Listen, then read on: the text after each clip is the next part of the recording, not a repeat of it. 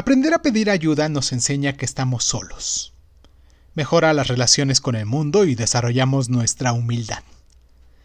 Cuando éramos niños y hacíamos la tarea o algún trabajo de la escuela, era común que los maestros nos preguntaran antes que cualquier cosa, ¿lo hiciste tú solo? Entonces decías que sí. Todos sonreían y te felicitaban. Pero ¿qué pasaba si decías que no? Todos se decepcionaban.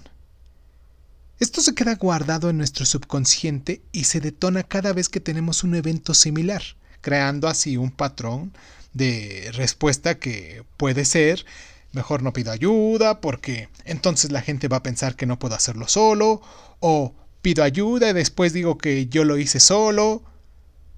Hay varios puntos indispensables para que tu ayuda sea honesta y estos son algunos, ¿ok?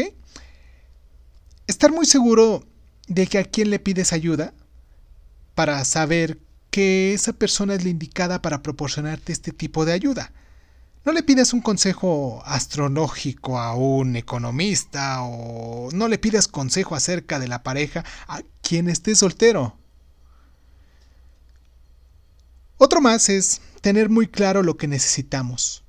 Vamos a pensar muy bien antes de pedir esa ayuda, ¿ok? Tener suficientes razones para solicitarla.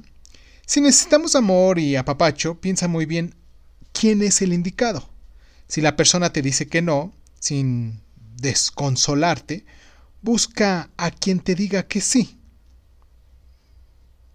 Darle crédito que se merece en su momento a quien te ha ayudado también es una de las cosas importantes, ¿eh?